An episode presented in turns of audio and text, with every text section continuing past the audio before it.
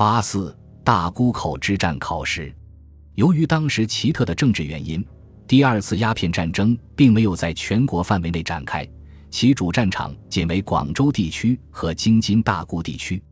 而广州地区的战事又是在清廷中枢不知真情的状态下进行的，在当时一些清朝人士的眼中。似乎可以看作是广东方面与英法之间的战争。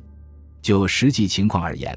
广东方面也缺无他省和中央的军力及财力支援。真正反映战争水平的战事仅在京津大沽地区，而最具重要意义的作战区域又是大沽。一八五八年、一八五九年、